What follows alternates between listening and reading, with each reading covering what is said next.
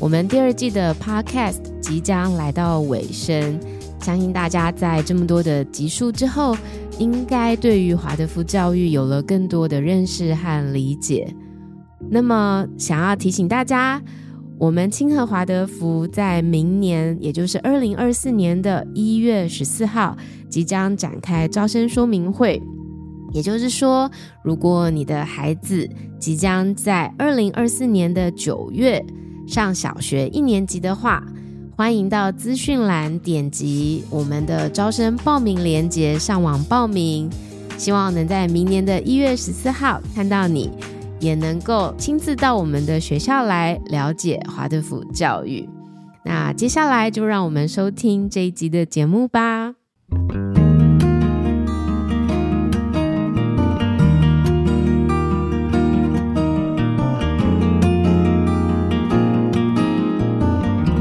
收听清河 Joe Talk，我是孟轩。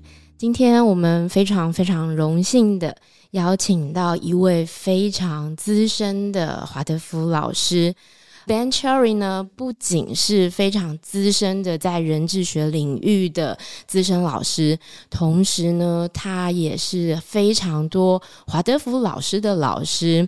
呃，他在这个华德福教育呢，已经有四十五年以上的经验。那也在中国、在台湾、在韩国、在日本，在很多华德福教育的地方，啊，帮助这些老师更了解这个人智学教育。那我们掌声欢迎 Ben 老师。谢谢你，我也很荣幸有这个机会。跟你们谈话，老师的中文真的是非常好哦，而且，呃，老师其实都听得懂我们要说什么。但是，呃，为了今天节目的流畅度哈，我们也邀请了在我们学校非常资深的君佩老师来为我们担任今天的翻译。我们欢迎君佩老师，大家好，又见面了。啊，今天呢，我们要请卞老师呢来跟我们谈更大的图像。首先，我想也是很多家长都会问的一个问题，就是为什么我们需要华德福教育？It is, of course, a very big question, and there's a, a deeper question within that question, and that question is, what is Waldorf education? What is anthroposophy? What is the connection between anthroposophy and this education?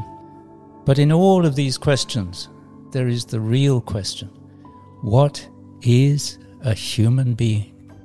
这当然是一个非常大的问题，但或许我们可以更深入的问到：华德福教育是什么？人智学又是什么？还有华德福教育跟人智学之间的关联。或许我们也可以问：人是什么 ？we're living in a time now where this is, in my view, the most important question we have. You see, the way we think of ourselves directly influences how we behave, what we do. If we really believe that we are animals and only animals, well, how does one educate an animal? One trains an animal one rewards and punishes an animal. Is that education? Is that a human way of working with other human beings? 在我们所处的这个时代，这是我们最重要的问题。我们如何看待自己，直接影响着我们的行为。如果我们相信我们自己是动物，且只是动物的话，我们又如何训练动物？我们如何奖赏或是惩罚动物？ 这样算是教育吗？这样对待人类的方式合乎人性吗？Equally, if we are robots, how do we work with robots? We program them. We already pre organize how the robot is going to behave in a particular situation. Is this a human way of working with human beings? 同样的，如果我们认为自己是机器人，我们要如何跟机器人工作？ 我们要给机器人写程式，我们已经设定好遇到特定的情况，机器人要如何回应，这样合乎人性吗 难道这是与人类工作的方式？There's another question. What is a child? Is a child the same basically as an adult? It's just that the child is considered more stupid, perhaps, and ignorant, and we have to fill this head with as much information as we can, and then they'll become an adult. Is that really what life is about? Because it's certainly not what my life is about.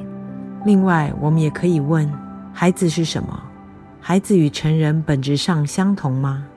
亦或是孩子被视为较为愚笨或无知？我们就是尽可能地往他们的脑子里 灌输许多资讯，然后他们就会变成成人了吗？而生命真的是如此吗？至少在我的经验里，不是这样子的。And for me, it's fascinating that at the same time that we are losing childhood on this earth, it is really in danger. At the same time as we're losing childhood, we're also losing old age. Because old age is considered to be some kind of sickness. It's a terrible thing to become old. I would like to really encourage you to look forward to becoming old. It's a wonderful time of life, and it's intimately connected with the time of life that we call being a child. 对我而言，在这个时代，童年正从地球上消失，这是很危险的。而可怕的是，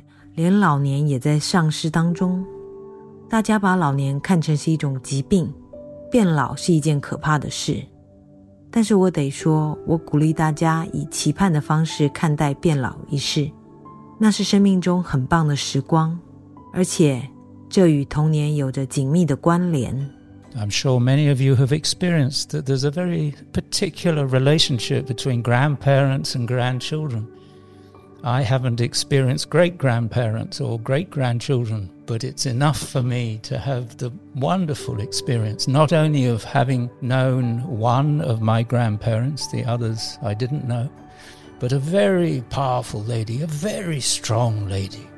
The old kind of person who was really connected with reality, with practical things of life. And she, she was never ill. She was astonished that we children were ill so often, and she couldn't understand it. The first time she became ill was at the age of 92. She got a cold, and shortly after that, she died. So, for me as a child, that relationship was incredibly important. 许多人相信都经验过像是祖孙之间的特别关系。我没有经验过曾祖父母或曾孙的关系， 但有限的经验过祖孙的关系，像外婆奶奶这样的角色，总是充满了力量，而且都是很脚踏实地的人，而且他们永远不会生病。有时候他们甚至觉得，为什么孩子这么容易生病呢？我自己的外婆到九十二岁才第一次生病，得了感冒，而不久后就过世了。身为孩子的我，这段关系是非常重要的。Likewise, being a grandfather. My two grandchildren are in Australia. They're now both in adolescence. But this extraordinarily wonderful experience of being with them, but not having the responsibility that a, a, father and a mother have. And so one can watch them much more. One can be just that little bit more distant and, and value, value their process of learning. Little children are so intelligent.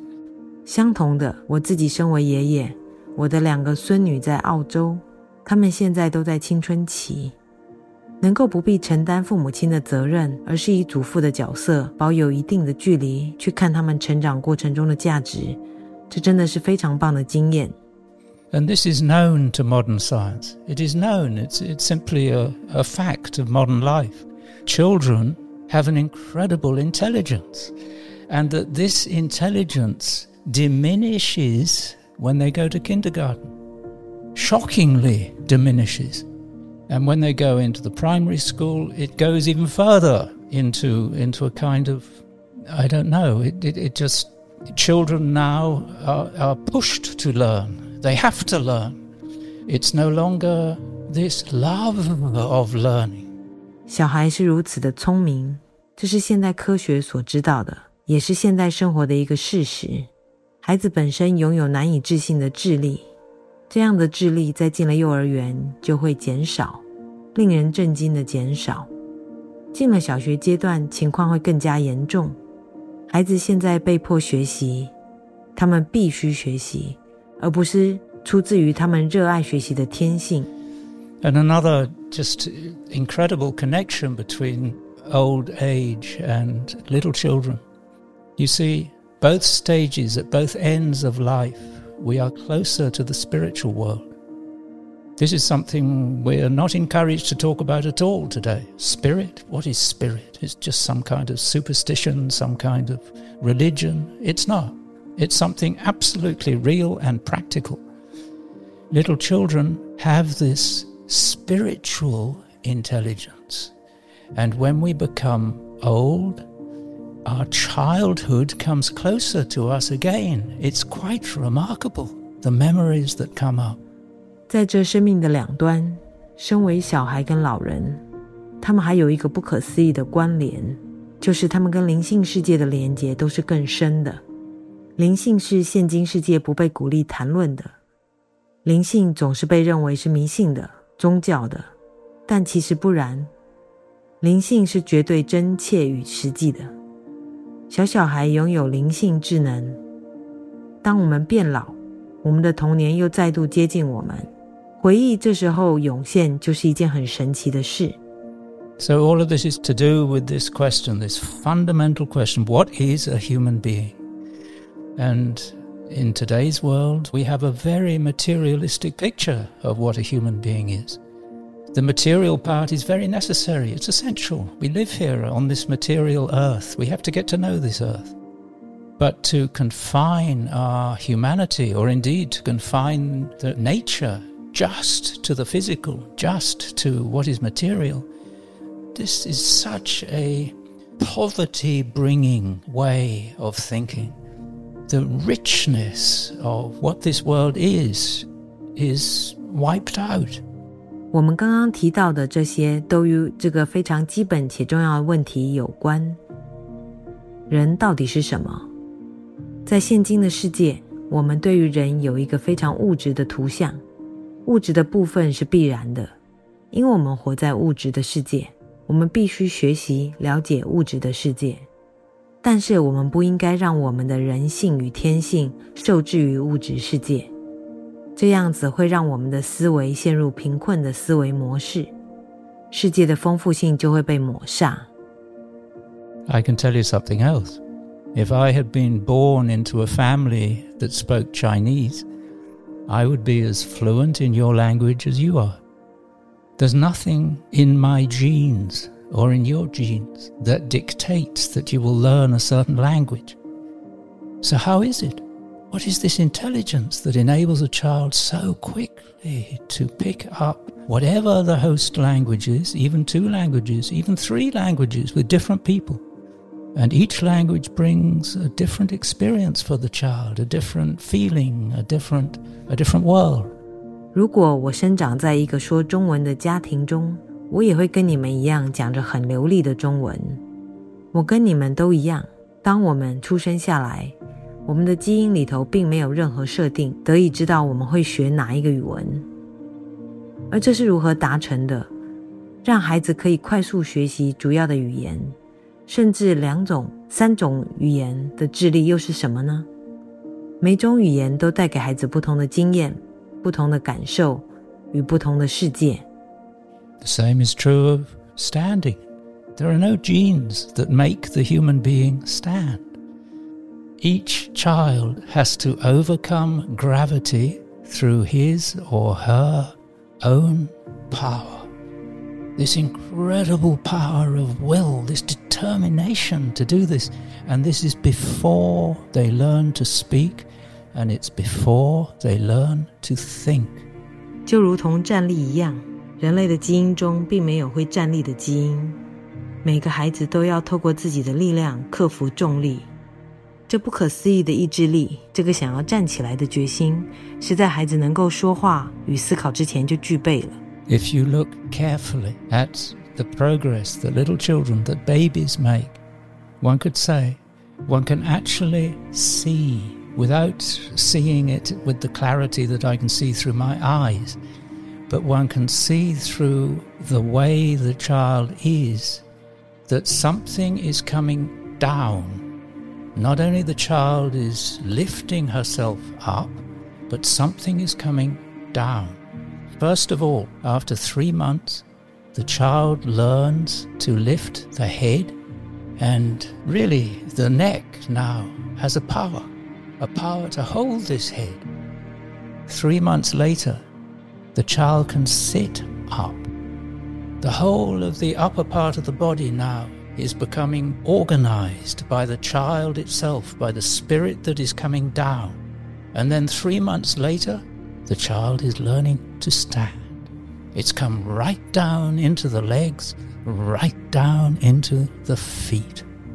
大家如果能够仔细的观察一个孩子的成长过程，我们会看见肉眼看不见，但透过孩子的情况可得知的事情。在孩子三个月大时， 不只是孩子自己的力量，有一个由上而下的力量，让他可以将头抬起。这时，他的颈子是有力量的，一个可以撑住他头部的力量。在三个月后，他开始能够坐立，透过由上而来的力量，让他能够管理上半身。在三个月以后，他就能够站立，这由上而来的力量直接来到他的腿、他的脚掌。And each time, such joy, this incredible joy of achievement of the human will overcoming the downward forces. We are upright beings. That's what we are. And if we really did descend from apes, then the last achievement that we would have made would have been lifting the head. But in reality, that is the first achievement. 在孩子经历这三个阶段的时候， 每一次的成功都带来无比的喜悦。那个人类意志克服了向下重力的喜悦。我们人类是一个直立的存有。如果我们真的是猿猴的后代，抬起头会是我们最后才发展出来的能力，而事实是，那是我们第一个发展出来的能力。So now perhaps I could rephrase the central question that has been presented to me. Instead of saying, why do we need Waldorf education?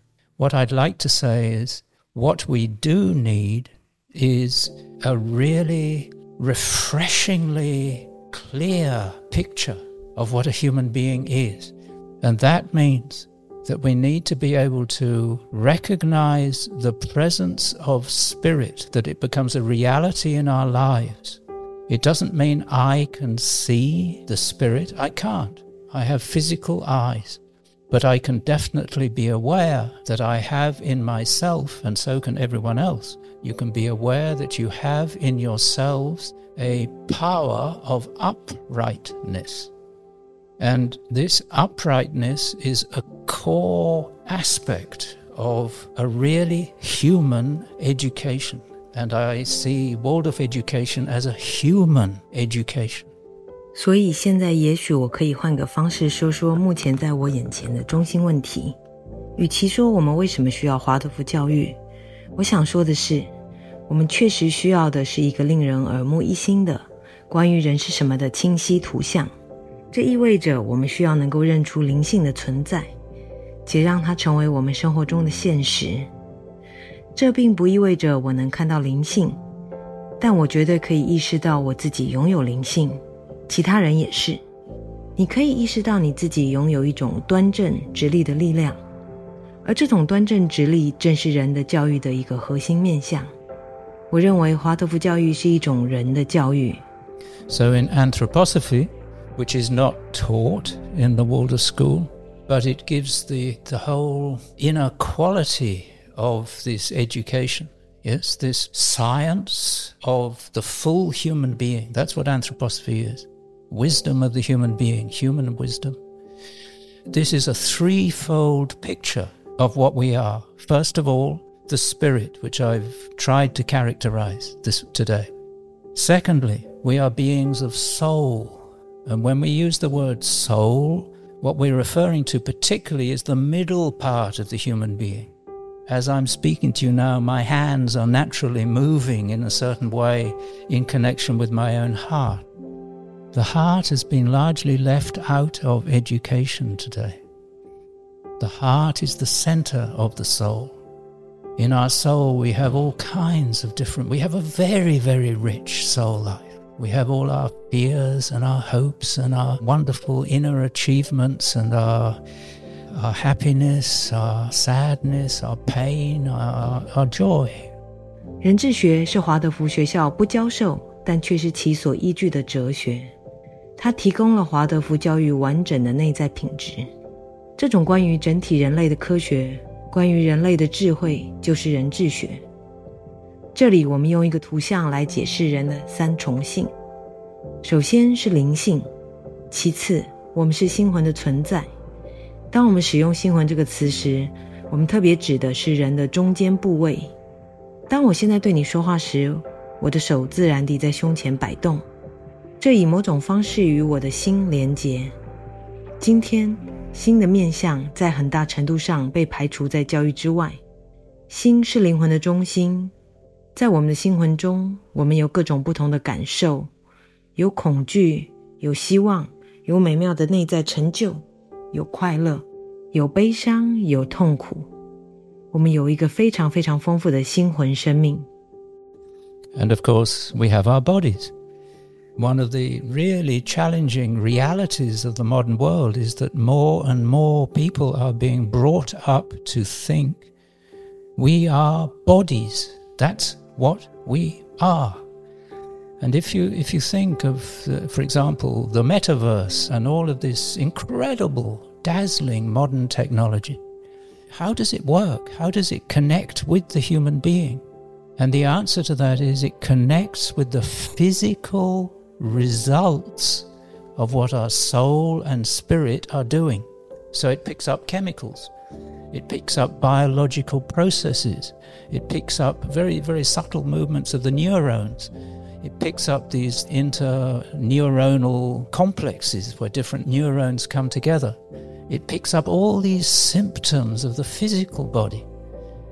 And increasingly denies the reality out of which these symptoms have occurred in the physical body. 当然，我们有我们的身体。现代世界真正具有挑战性的现实之一是，越来越多的人被教育，且认为我们只是身体，身体就是我们。例如，如果你想到元宇宙和所有这些令人难以置信的、令人眼花缭乱的现代科技，你可以想想它是如何运作的，它如何与人类联系。答案是它与我们的心魂及灵性所做的事情的物理结果有关。所以，它截取化学物质，截取生物过程，它捕捉神经元非常非常微妙的运动，它捕捉这些不同神经元聚集一起的复杂性，它截取了物质身体所有的这些表征。与此同时，却更加否认这些表征如何在物质身体中发生的现实。We also live in a brain infatuated society. The brain is considered to be the truly human organ. And the brain is the dictator of everything that happens in the body. That is the picture that I received when I studied biology a long time ago. And now it is more and more fleshed out by details from modern science.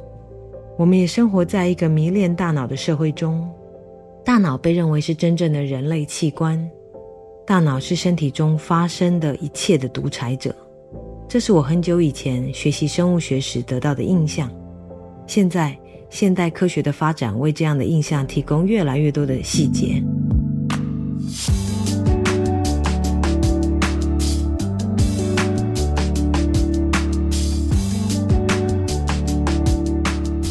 我想，我们先来回溯一下，这毕竟是一个非常大的问题。我们为什么需要华德福教育？但是从 Ben 老师的回答当中，我觉得我们回到了孩子们刚出生那个非常美好的图像。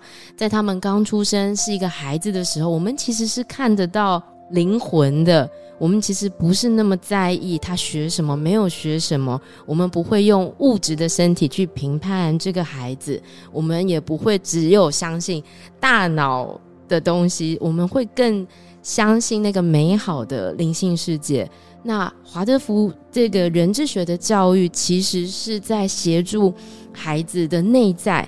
发展的更健康，更是一个全人的角度，而不是只是在表面上我们看到他会什么，他不会什么，而是真正的从内在去灌注这个孩子，给予他的心魂力量，给予他真正在这个世界上去认识他自己，去真的成为他自己。我想这个是华德福教育和一般的教育很不一样的地方。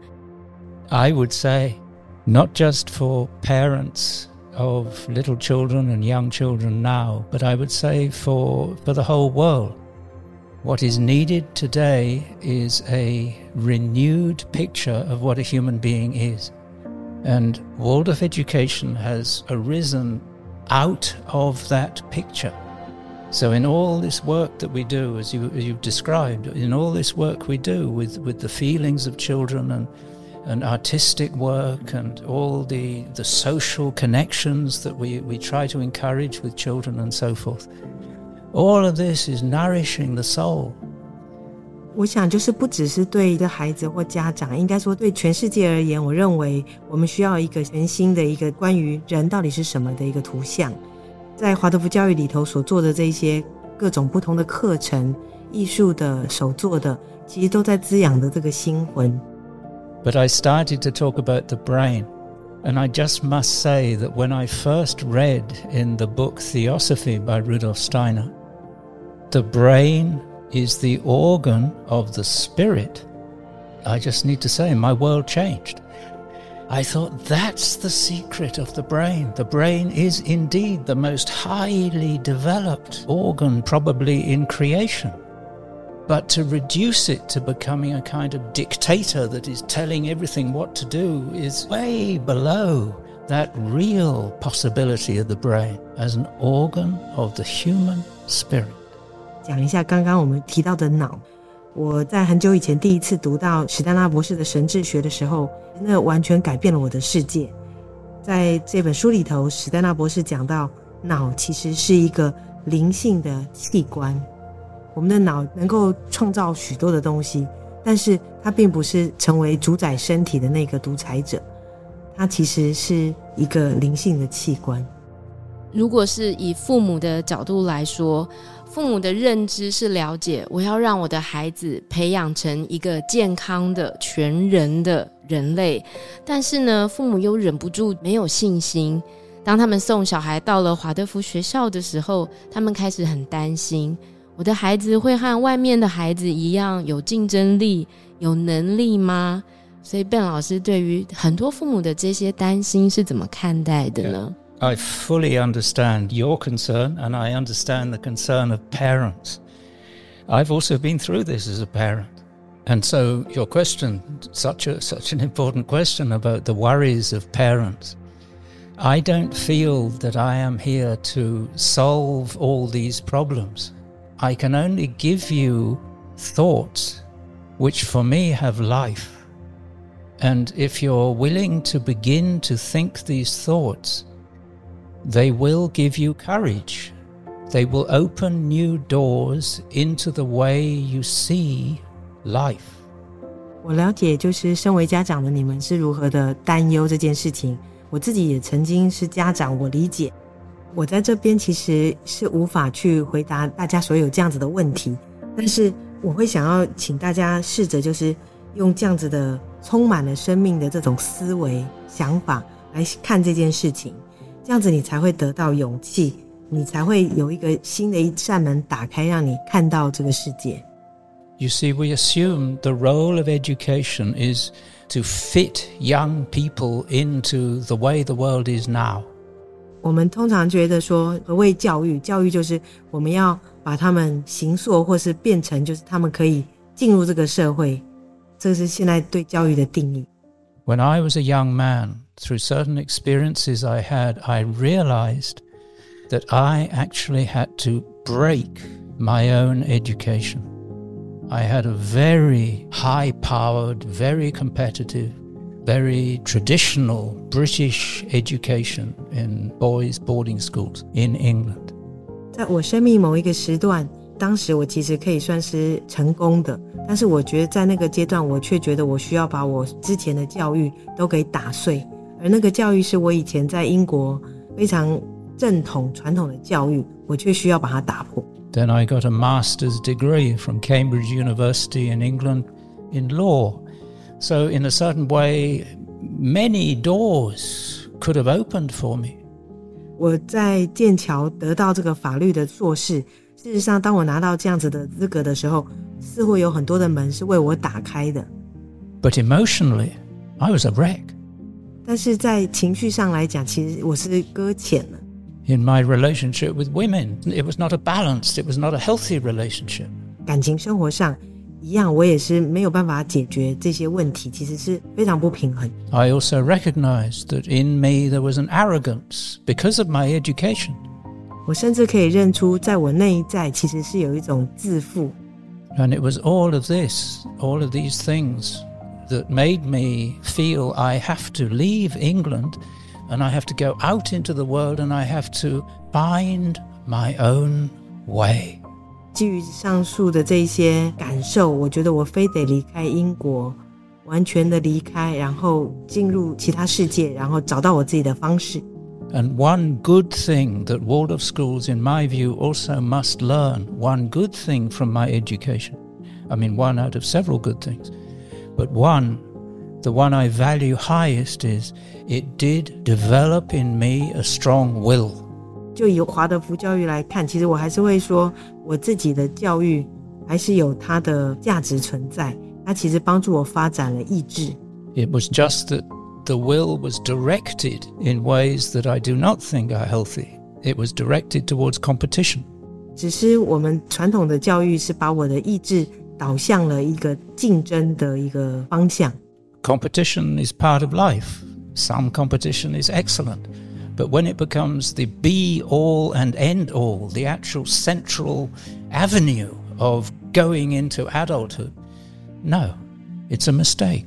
竞争其实，在生命中本来就会发生的，但是当他把它变成是一个完全重要的，就是全部都跟竞争，或是都不竞争，其实这个都不是健康的。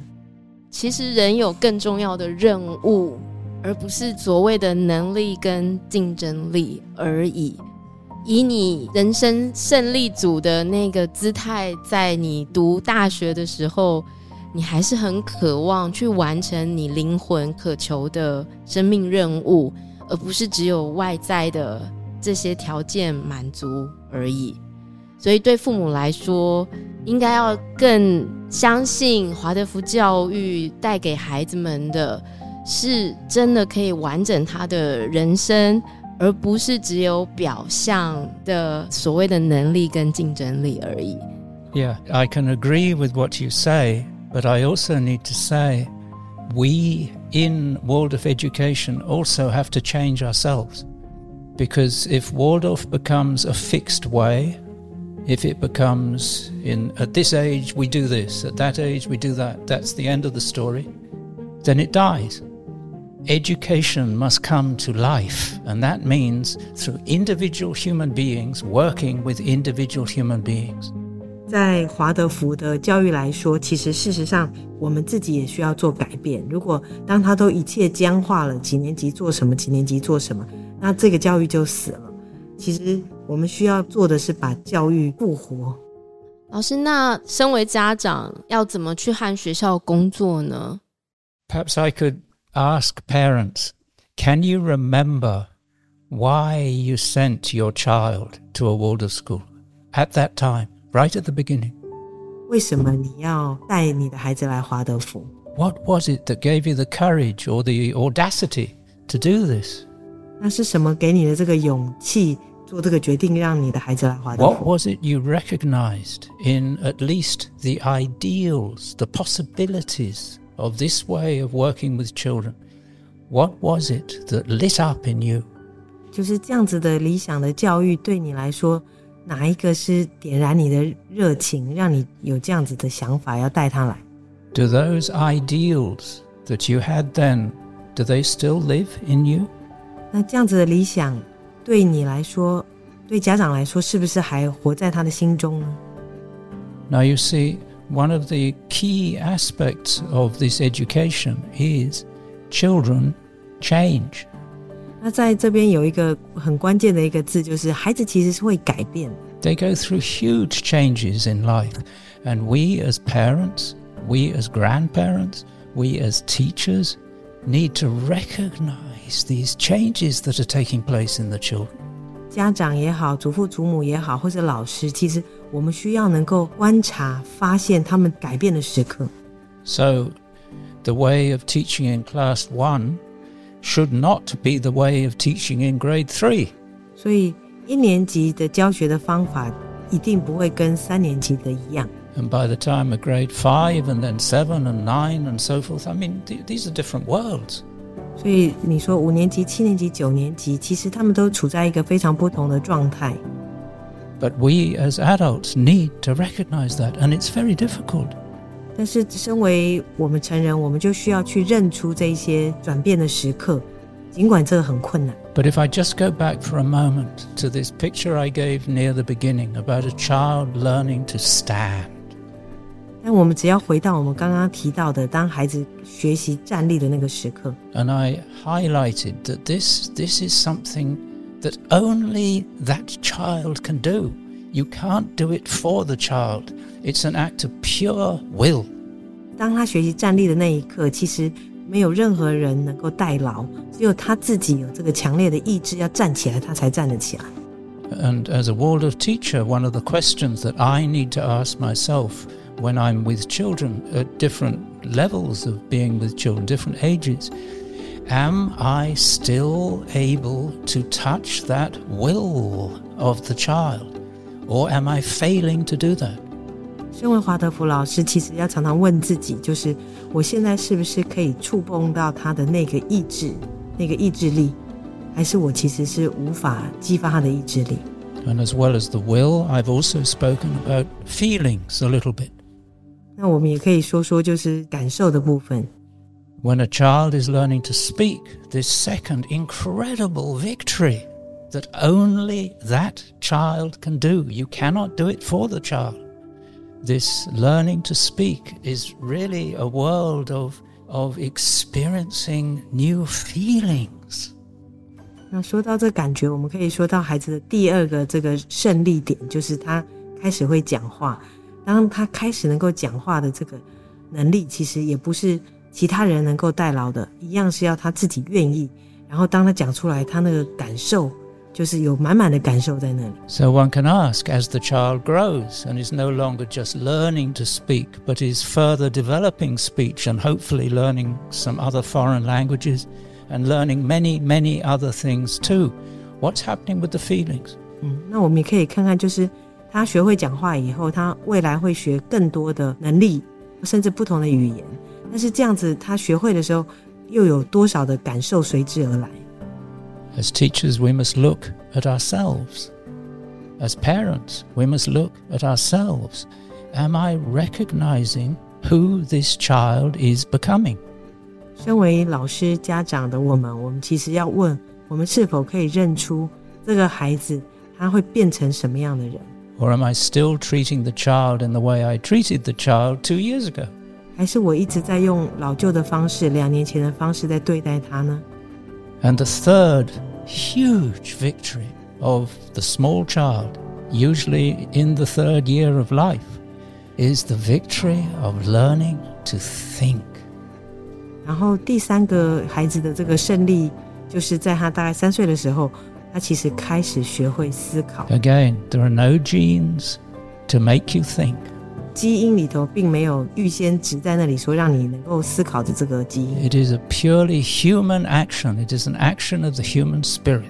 事实上，这是一个人类灵性的活动。And look at little children who've learnt already to speak to a certain extent, and now they're connecting the speaking with a thought. Mama, mama, mama.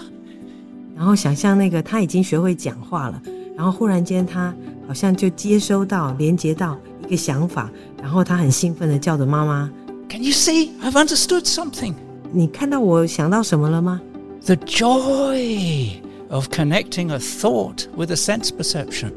透过他的这个感官的能力去得到的这个想法带来的喜悦是多大？ But then, as I say, two years later, perhaps, or maybe even then, a child is sent off to school somewhere, kindergarten, and immediately all of this is just buried.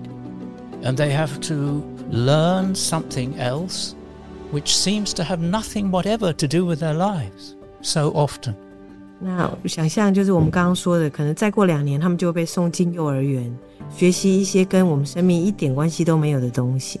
And that intelligence drastically goes down. 他原本聪慧的能力，他就会完完全的往下掉。 So, what I would say to you, dear parents, dear brave Waldorf parents, and dear teachers in Waldorf schools too, have the courage to see the children changing and do not treat them in the way that you used to treat them a year ago or even six months ago.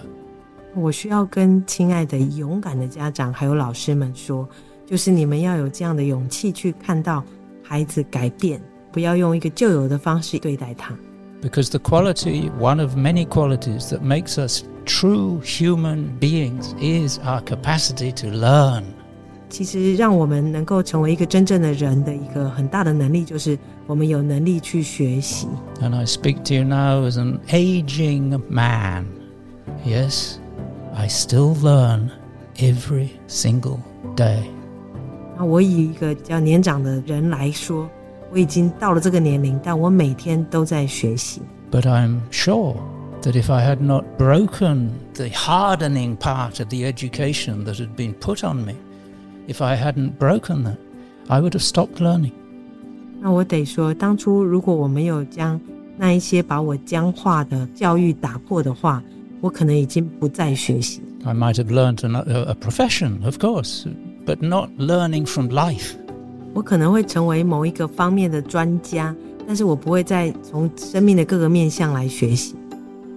我觉得老师这个回答很棒，我觉得他同时也回答了很多家长的另外一个问题，也就是说，在华德福学校其实有很多老师也都还在学习的阶段，但是很多家长可能会很期待有一个很完美的老师可以来启发我的孩子，但是从老师的这个回答里面，同时可以让我们看到。没有一个学校是准备好的、完美的。其实，在里头的老师跟孩子都是有一个勇气，有一个意愿，我们要一直一直学习，一直一直共同成长，这个才是一个不断的在这个动态当中改变，然后可以彼此更好、更往前的一个模式。呃，但是我们也会看到。有越来越多学习困难的孩子在华德福学校，但是这些孩子可能会被班上视为，呃，好像都是因为他们，然后让班级秩序不好啊，或者是都是因为他们，所以老师都要分神去照顾他们。我们怎么样在一个班级里头，大家可以是视大家为一体，一起往前进，而不是有这种分别的彼此呢？So you brought up a huge question. this question of, of children with difficulties. And I would like to make a prediction. As the years go by, there will be more and more. Yes. 那你提到了一个非常大的这个议题，我得说，随着这个时间推进，其实有困难的孩子只会越来越多。 Just like I predict, there will be another pandemic, and there will be, because we live in a mindset that is creating illness.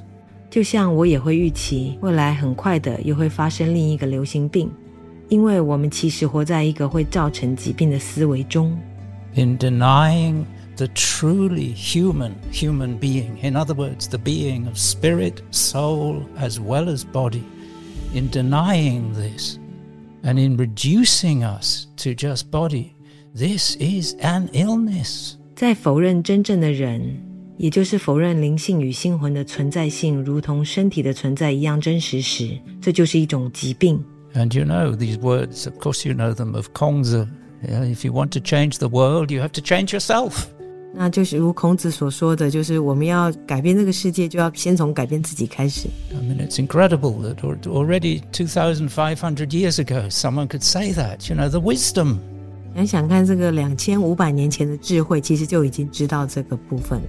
Everything depends on human beings changing themselves. I can't change you. I don't want to change you. It's enough work to change myself. 我没有办法改变任何人，其实光要改变自己就够忙了，一切都只能透过改变自己才能够去影响别人。But my life becomes richer if I can get to know you or whoever it is, more and more people, to get to know them and to see how different every human being is. 可是当我们认识彼此的时候，其实我们的生命变得很丰富。And similarly, in a school, every child is unique. 那在学校的场制来讲，其实每一个孩子都是独特的。We have to work with them as a group, but never forgetting that the group consists of individuals. 那我们要以一个整体来跟他们工作，但也别忘了一个群体里头就是所有的个体组成。And increasingly today, amongst those individuals, we have more and more young people, children, babies, and there will be more who are so unique that they have a problem that perhaps you haven't encountered before anywhere. 那在未来，就是不管是年轻人、小孩都一样， 每个团体中的个体，每一个都是这么的独特。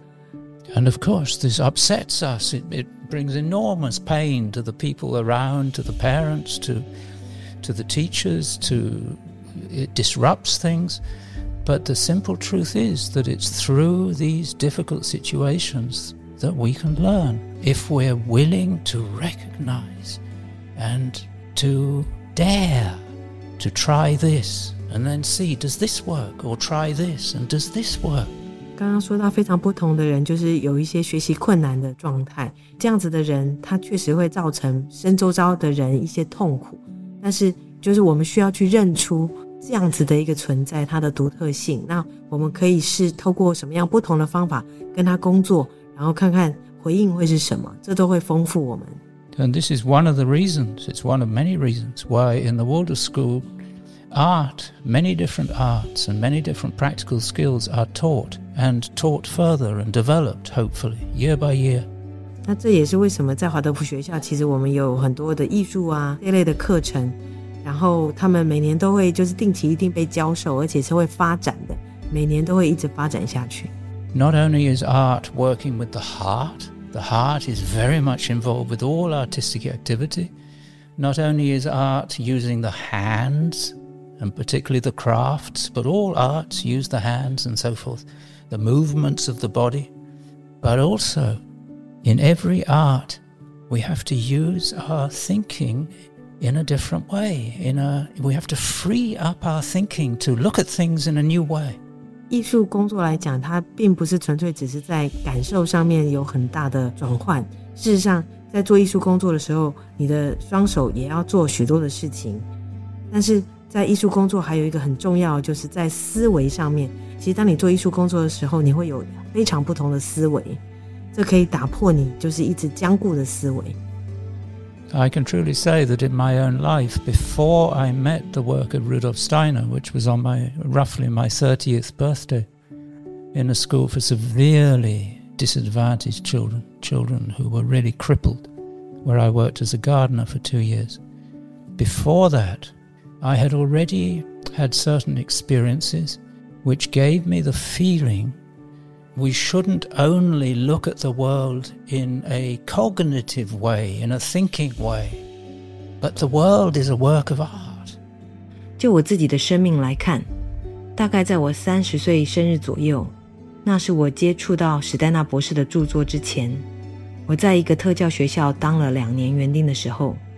在那之前，我自己就有这样的经验与感觉。我们不能只透过认知思考的模式看这个世界。其实整个世界就是一个艺术作品。So when I was training to become a Waldorf teacher or learning to become a Waldorf teacher in different cultures, partly in, in England, partly in Africa, partly in Australia, this artistic work, I, I realized how, how, in a certain way, how handicapped I was artistically. But I realized that my own health depended on this artistic work. And so I can see how this helps the health of children. 当我在不同文化中接受华德福教育师培时，不管是在英国、非洲、澳洲等地方，当我在做这些艺术工作的时候， 我发现自己在艺术方面某种程度上是有缺陷的。但是我了解我的健康状况很依赖这样子的艺术工作。所以我能够看到艺术工作如何有助于孩子的健康。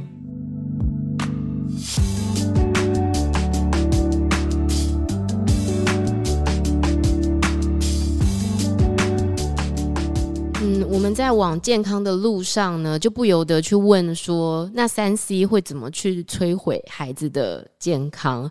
对孩子来说，这个三 C 对他们最坏的影响会是什么？Well. I think I don't need to go into details with that because I'm sure you can see the effect of computers and screens and things on little on children. But I'll just I'll just share with you an example from my own life. My son, for the first 12 years of his life, had no contact with computers at all. This was before the time of cell phones, okay? But when he became an adolescent, he made it very clear to both his mother and myself I want to learn how a computer works. And he saved up money. He did a part time job while he was still at school, working in the computer shop And he was able to save enough money. He bought himself his own computer and he started teaching himself how to do this. 对于这个三 C 产品对孩子的影响，其实我也不需要赘述，因为它是显而易见的。但是我用我自己的例子跟你们分享。我的儿子其实在他的生命头十二年都完全没有用这样子的产品，因为那个时候也不是像我们现在的时代。但是他在十二岁以后，他就跟他的妈妈跟爸爸讲说， 他想要学习电脑。于是爸爸妈妈同意下，他也去打工，然后买了自己的第一台电脑，然后又去家中附近的这个电脑公司，就是去学习。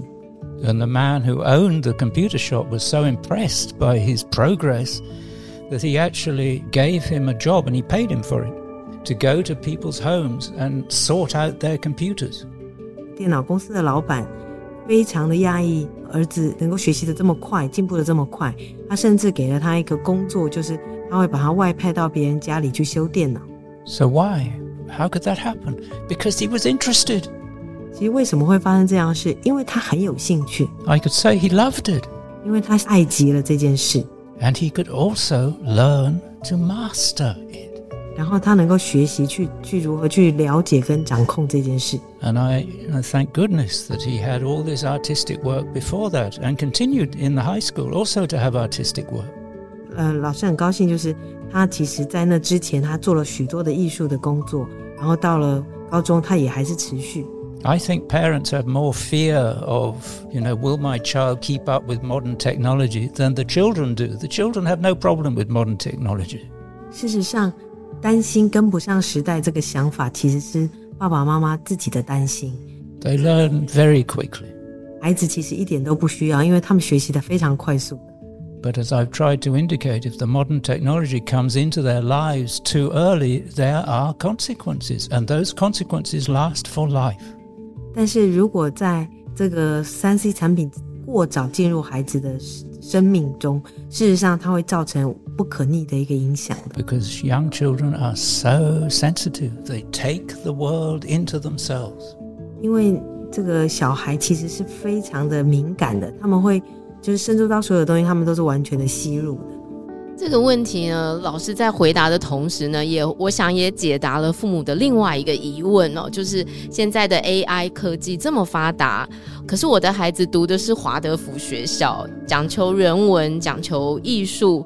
那我的孩子未来出了社会，他有办法跟得上这个时代吗？他有可能去做这个时代很热门的行业吗？我觉得老师刚刚用自己的儿子举例，让我们可以明白说，当这个孩子受到了足够的滋养，他发展出他的意志，他可以有这个行动力去做任何他想要做的事。啊，那我们今天因为时间关系，我们还有最后一个问题想要来请问老师。我想也是非常重要的问题，就是父母亲在孩子的每一个阶段所需要扮演的角色。呃，比方说，如果这个家庭里头有两个儿子，那应该是爸爸可能可以做一些户外活动跟儿子们互动。可是对妈妈来说，如果妈妈的体力没有这么好，她要怎么跟她的男孩们一样有这样的连结？她要从事怎么样的活动，然后来跟她的孩子有更好的接触呢？The whole question of the role of fathers in particular in the upbringing of children is really an important question. 孩子成长过程中，这个父亲的角色其实是非常重要的。and of course, in today's world, this difference between being a male or being a female is less clear than it used to be. Many men actually have very feminine qualities, and many women have masculine qualities, so it's not black and white. 那在这个时代，男性、女性就是比方有一些男性其实是非常的阴柔，而有些女性是非常的阳刚。But speaking generally, one can say the male body is a body that is harder than a female body. 但整体来说，就是男性的身体其实是比女性的身体来的硬化的。 And the female body is not only softer, but also has an organ like the breasts that come in adolescence, but also the womb, which is there through the whole of life, which a, a boy and a man doesn't have. So that, and this, this somehow brings more of an inner life there in the female. 那女性的身体不只是比较柔软，其实她的构造，比方说青春期会发展的胸部，还有一直在她身体头的子宫，其实这样子的这个器官，事实上 就是带给她一个内在的不同的生活。But because there are differences, and we need to know this, there are differences between women and men. Life becomes much richer. 就是男生跟女生确实就是不同，而这样子也让我们的生命更丰富。if I look back to my own experience as a boy, I mean, my relationship with my father was very different from my relationship with my mother. 那如果我回顾我的生命，我跟父亲的关系 确实跟我跟母亲的关系非常的不同。I told secrets to my mother that I didn't tell my father. 我会跟我的妈妈分享我的秘密。I was in a certain way, certainly as an adolescent, more in competition with my father. 在青春期的某个阶段，事实上我会跟我的父亲较劲。But he accepted this competition, for example, playing tennis or something, and it was very important to each of us that we do our absolute best to beat the other one. 然后我的父亲也接受了我这样子的挑战，比方说我们就打网球，然后我们绝对会使尽全全力跟对方较劲。I was also very blessed that my my mother was very gifted with her hands. 我也非常感谢，就是我的妈妈呢手巧。But of course, these things they can be in, in both genders. So if each parent recognizes their own strengths and their own weaknesses, and then is able to see how these two different people have been drawn together, and you have a child together, and obviously aspects of each of you is in that child through mainly through imitation. 那就是我们需要看到，就是认出自己每一个人自己的能力或不能， 然后你们如何在一起，然后生下这个孩子。你们也可以看到这个孩子，他因为孩子一定会是模仿双方成长。And so on on one level, one could say, if a boy can experience his father doing some physical work, it's an impressive experience for the boy. 某个程度来说。如果一个男孩可以惊艳到他爸爸从事身体劳动的工作，那将会是这个男孩非常深刻的体验。And likewise, if a girl can experience how a woman relates to a, a, baby that's brought into the home or whatever it is, to a neighbor's baby, and, and just take that in and, and, and feel that, that's also a very important experience. 然后或是一个女孩，她能够惊艳到她妈妈如何跟其他的孩子或是邻居的孩子有互动，这样子的关系 对这个女孩来讲也是很重要的。But I don't want to fix any of these masculine qualities and feminine qualities because we live in a world where it's all mixing up. 啊，但是我不想要特别的去把阴柔是怎么样，阳刚是怎么样特别分开，因为我们现在的世界 这个部分其实是非常的交织在一起。 But what I would say as a final thing is children long to love their parents. 但是我会说的就是，其实孩子是非常渴望或是非常爱他们的父母。 And if they feel that they can't love their parents, it's a, it's a shocking realization. 然后，如果孩子经验到说他没有办法爱他的父母亲，他其实这是一个非常可怕的经验。 If the relationship between the two parents has more harmony than disharmony, then that love has an atmosphere in which to grow. 那如果说是 父母亲在相处上和谐的时间多于不和谐的时间，那这个氛围就是很好的。We must live truthfully together, 但是我们都得要就是非常真实的生活在一起，not be afraid of being different from each other, but also recognizing what it is that has drawn us together. 不要害怕说别人会可能不喜欢你、不认同你，然后你我们也要认出我们彼此是如何相互吸引。And I would actually also say about the relationship between teachers and parents that if that is working, if there really is a relationship, a, a human relationship there, the children will benefit from that and they will they will rejoice, they'll be so happy. 那我们也得说，就是华德福家长跟老师的关系也一样。如果你们有是彼此被吸引的话， 彼此一起工作，其实对孩子所带来的这个爱是很好。But all healthy relationship depends on truth. Be true. Be true. 这所有的好的关系，其实他们都来自于你要非常真实的存在。今天我觉得我们好像到了一个非常灵性的世界，然后用一个更宽广的角度在看待我们的孩子，甚至是看待我们自己，看待一个全人的角度。呃，今天真的是时间有限，不然觉得还有很多想要请教 Ben 老师的，特别是知道 Ben 老师也是三十几岁的时候接触到华德福教育，然后在三十五岁的时候。走进了华德福教育，觉得以他的这个非常资深的人生经历，还有这个教学经验，带给我们很多不一样的视野，再来重新看待华德福教育，然后怎么和学校的老师一起工作，怎么和我们的孩子相处。那今天非常非常谢谢 Ben 老师，也非常谢谢君佩来为我们做翻译。希望下次还有机会可以邀请到 Ben 老师。Thank you very much，Thank you。谢谢。谢谢你收听我们的节目，我们下次再见，拜拜。拜拜拜拜